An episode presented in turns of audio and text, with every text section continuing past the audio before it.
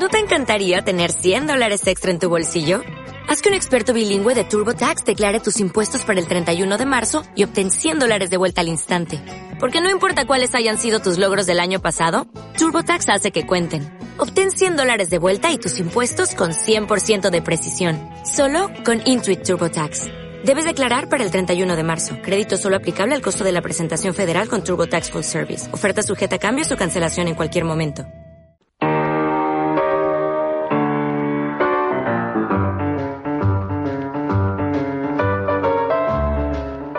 Suena Francis Craig y su orquesta número uno de la Billboard allá por 1947, varias semanas, a finales del 47, donde hubo unas series mundiales bastante emocionantes. Francis Craig, ese músico de Nashville que además vendió, pues creo que más de dos millones de copias de aquel single, por el 47 eran bastantes. Vamos a hablar de historia del béisbol, parte número 9.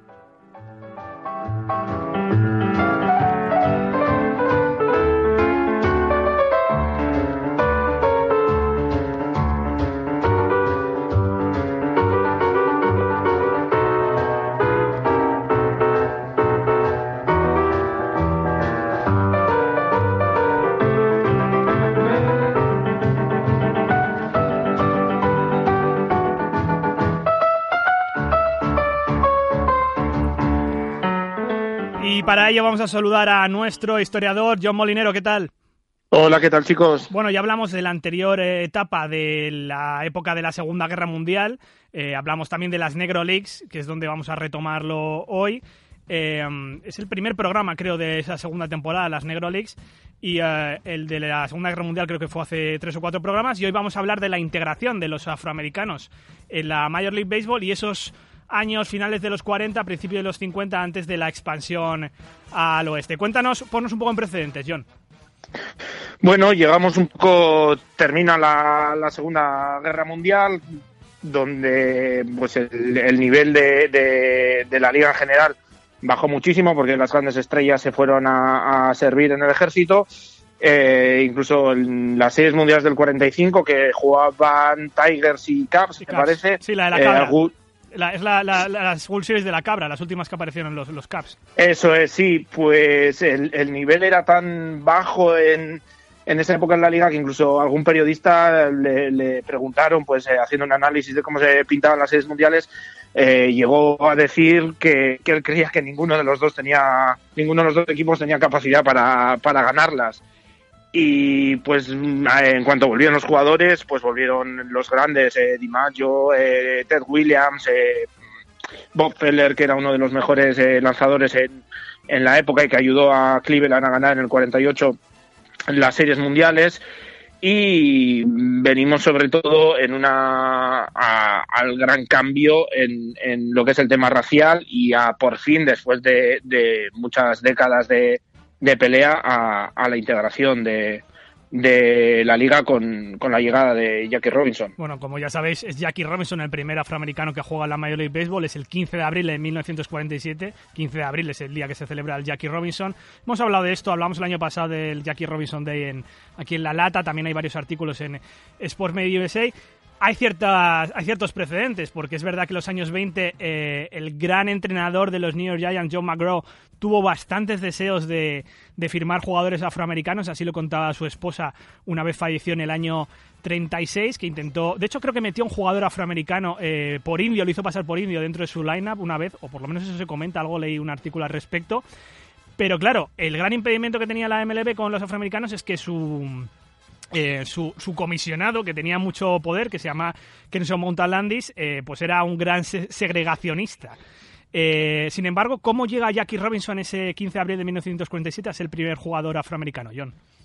Bueno, pues fue, fue por partes. Él incluso llegó a hacer una prueba un par de años antes con los Red Sox, que al final decidieron no, no contratarle y pasaron de, tener la opción de ser el primer equipo en, fichar a un afroamericano a ser el último, porque al final fue el último equipo en, integrarse.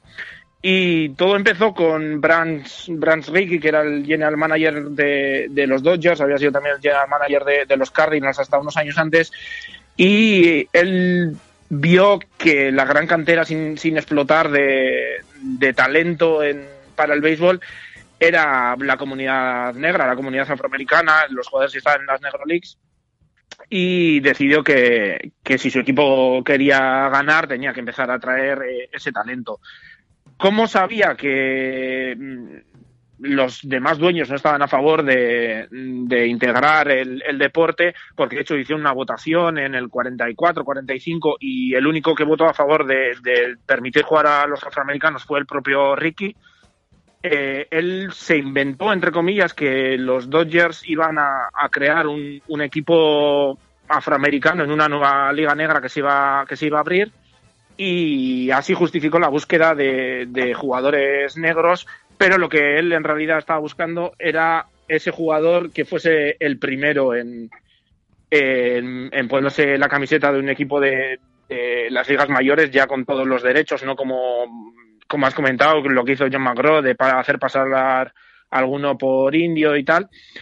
Y pues eh, después de hacer algunas pruebas, mandar algunos scouts, le, le llamó a, a Brooklyn para entrevistarse en persona con él y le dijo que lo que buscaba, además de un gran jugador, es eh, que buscaba sobre todo a un hombre que fuese capaz de aguantar todo lo que le iba a caer encima en, en, los estadios, los insultos, las amenazas, y que no buscase un poco mm, una revancha, porque entonces se le iba a tirar toda la prensa eh, segregacionista, se le iba a tirar encima. Y primero le fichó para el equipo de AAA, los, los Montreal Royals, que están en, la International League, y después de un año mm, complicado, de hecho el que el que iba a ser su, su manager eh, en los Montreal Royals llegó a decirle a Ricky que por favor no, no mandase a ningún afroamericano a, a, jugar para él, porque encima él era del sur y que no, que no quería tener afroamericanos en el equipo. Y llegó a preguntarle a, a Brans Ricky a ver si de verdad pensaba que los afroamericanos eran seres humanos. Entonces, entonces fue un año duro, con, sobre todo cuando jugaba fuera de casa, eh, pues eso, insultos, amenazas, eh, ataques personales de todo tipo, pero al final los, los Montreal Royals llegaron a, a, ganar las, las series mundiales de las ligas menores y se convirtió en, en, en un ídolo eh, en Montreal, fue un, un, un, compañero queridísimo para los demás jugadores, incluso ese mismo manager luego cuando supo que ya eh, Jackie Robinson se iba a las ligas mayores, le dijo que era un, una gran persona, un gran jugador y que estaba muy orgulloso de haber de haber sido su entrenador. Y al final eh, eh, Rickey decidió en, en, el 47, durante el Spring Training, que ya era hora de subirle y, y pues el 15 de, de, abril del 47 se ha pasado a la historia como un día importantísimo tanto para, para las ligas mayores como para, para Estados Unidos en general en la historia de, de la lucha contra la segregación. Toda esta historia la podéis encontrar en la película 42, Jackie Robinson, de la que os vamos a dejar el tráiler ahora. Mi padre se marchó. Solo tenía seis meses más que tú. No recuerdo nada. Pero tú te acordarás de mí. Jackie Robinson. Un negro jugando con blancos. Quiero que sepas que estoy contigo. Te llevo en mi corazón. En todas las críticas que va recibiendo. Tu enemigo te atacará con todo y no podrás enfrentarte a él en su propio terreno. ¿Qué harás si un lanzador te la tira a la cabeza? Me agacharé. Hazme caso y recuerda esta fecha. Los negros acabarán echando a los blancos del béisbol. Este no es el país que conozco. ¿Me oís? Si te conocieran, se morirían de vergüenza. Si Robinson puede ayudarnos a ganar, entonces va a entrar en este equipo de béisbol. ¡Llevaos al negro! ¡Este no es su sitio! ¡Fuera del estadio! Los Brooklyn Dodgers no cambiarán nuestro estilo de vida. Es un suplicio insoportable. Tú, señor Robinson, no eres el único que lucha por algo. ¿Quiere a un hombre que no tenga agallas para luchar? No, lo que quiero es un jugador que tenga agallas para no luchar. Usted deme un uniforme. Deme un número en la espalda. Y pondré las agallas. I Brooklyn Dodger them. I Jack, I rob, I sin. Oh man, I'm Jackie Robinson. Except when I run base, I dodge the pen. Solo juego al béisbol. Eres un héroe. ¿Por qué no te miras al espejo? El béisbol es para blancos. No me voy a ninguna parte. Me quedo aquí. I'm a Brooklyn boy. I may take some getting used to. Tal vez algún día todos llevemos el 42.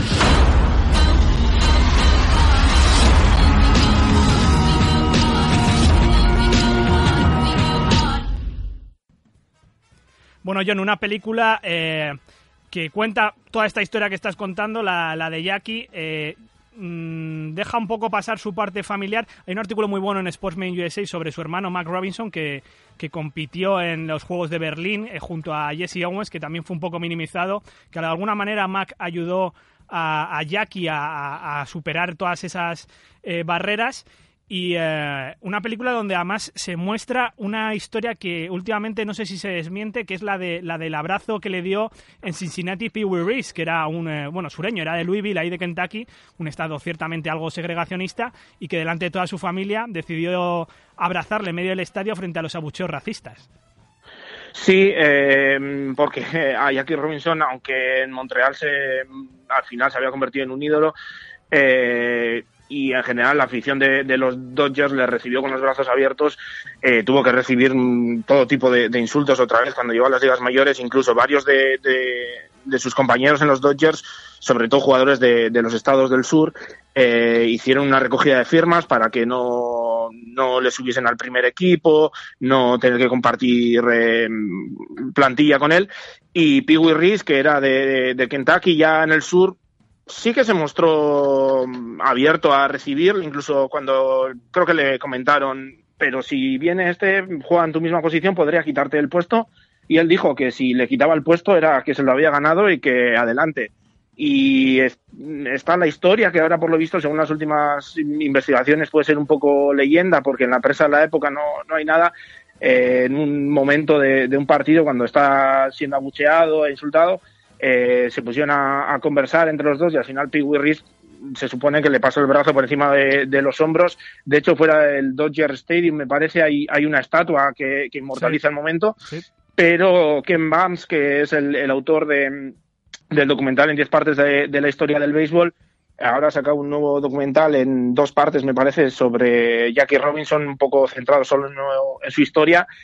Y él dice que mm, eso, que no hay pruebas de, de la época de que eso realmente pasase y que puede ser un poco, un poco leyenda. Sí, lo señalaba Joey Bonansky en NBC Sports, un gran escritor, un gran periodista de varios deportes, sobre todo de béisbol, seguidor de los, de los Royals, que bueno, que planteaba dudas en torno a esa versión, que podía ser más eh, una leyenda, pero eh, John no existieron solo, no existió solo Jackie Robinson, existieron otros afroamericanos como Larry Doby, Roy Campanella, Satchel Paige, que le siguieron después, que pudieron ser además los primeros, y yo no sé si estás de acuerdo que cambió cambiaron de alguna manera el juego del béisbol de, de ser un juego de power hitting a darle mayor importancia al base running.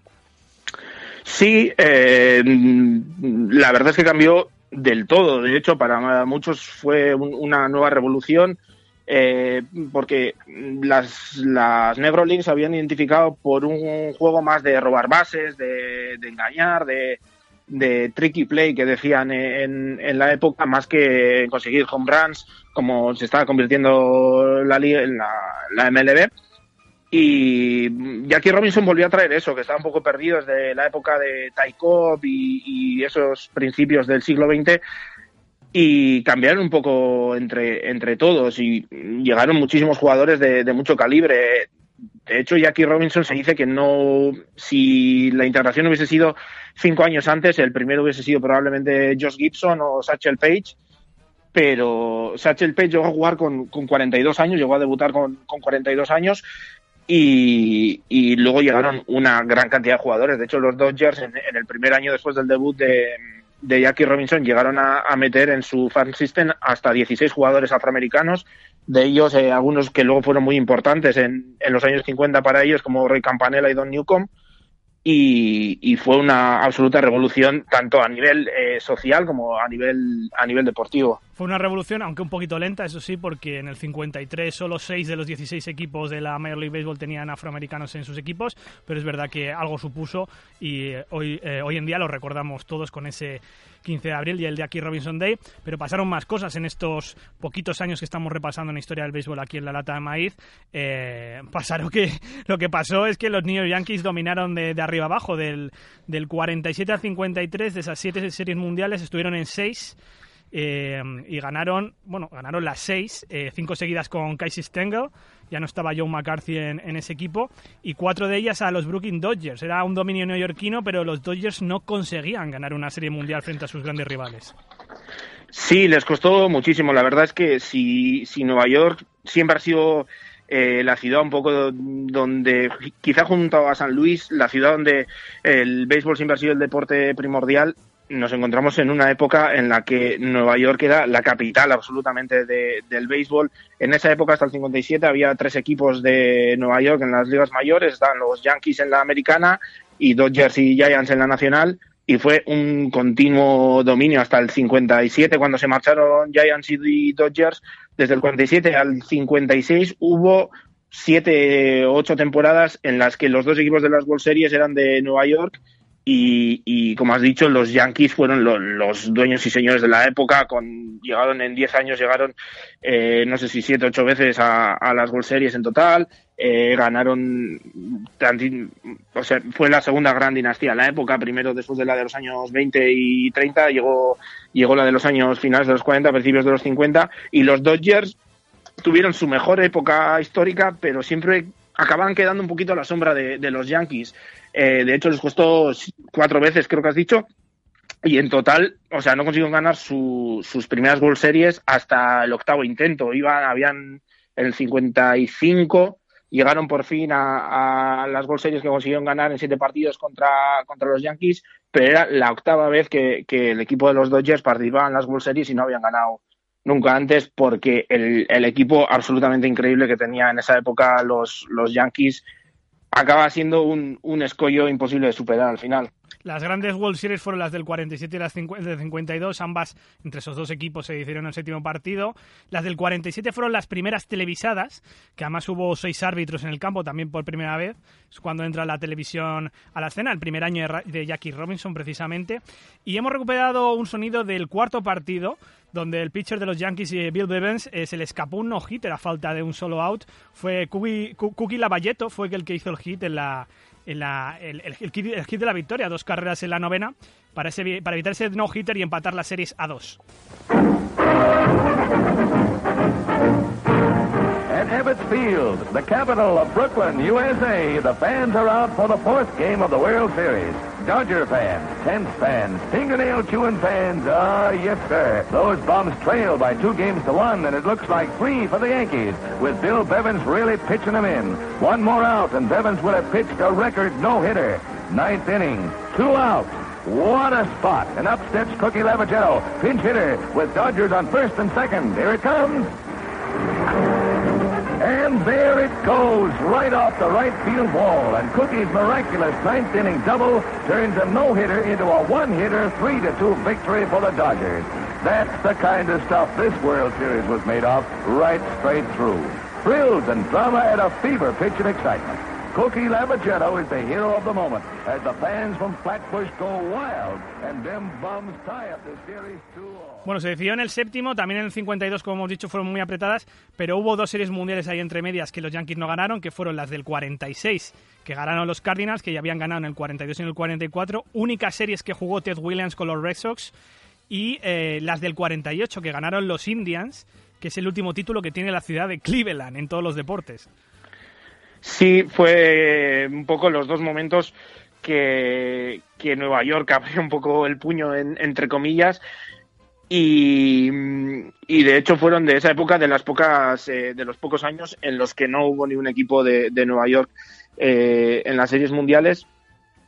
Y, y como dices eh, Bob Feller en esa época era una, una enorme estrella. Quizás hoy en día no, no se le conoce tanto no, no se recuerdan puede ser quizás más otros nombres, pero Bob Feller en esa época era una, una mega estrella, era un, pitcher de estos absolutamente dominadores que en, su primer partido o en, sí o en uno de los primeros partidos después de, volver de, de, la Segunda Guerra Mundial lanzó un no-hitter, fue, fue una época dominada por Nueva York, pero que también dejó algunas joyitas en, otros equipos. Bueno, y la siguiente época de la que vamos a hablar en la parte número 10 de Historia del Béisbol no cambia mucho más. También dominan los Yankees, pero como gran novedad la expansión al oeste, John.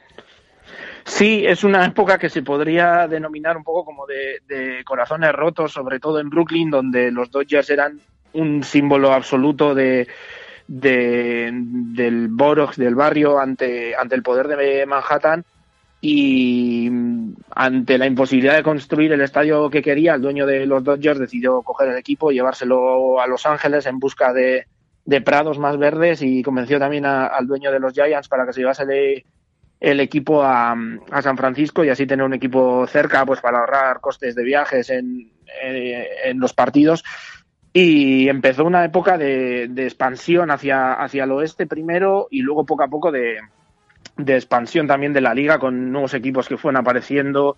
Hubo dos expansiones en los años 60, luego en los 70 también hubo alguna. Así que empezamos en, en, la, en el gran crecimiento de, de la MLB para expandirse por todo el país y no centrarse solo en la costa en la costa este. Será en el próximo capítulo de Historia del Béisbol. Llevamos ya, ya nueve, podéis repasarlas en iBox una a una, que están separadas en una sección por si queréis aprender sobre Historia del Béisbol, que también lo explica nuestro historiador John Molinero. Muchas gracias, John. Gracias, chicos. Un abrazo. La lata de maíz, el podcast de béisbol.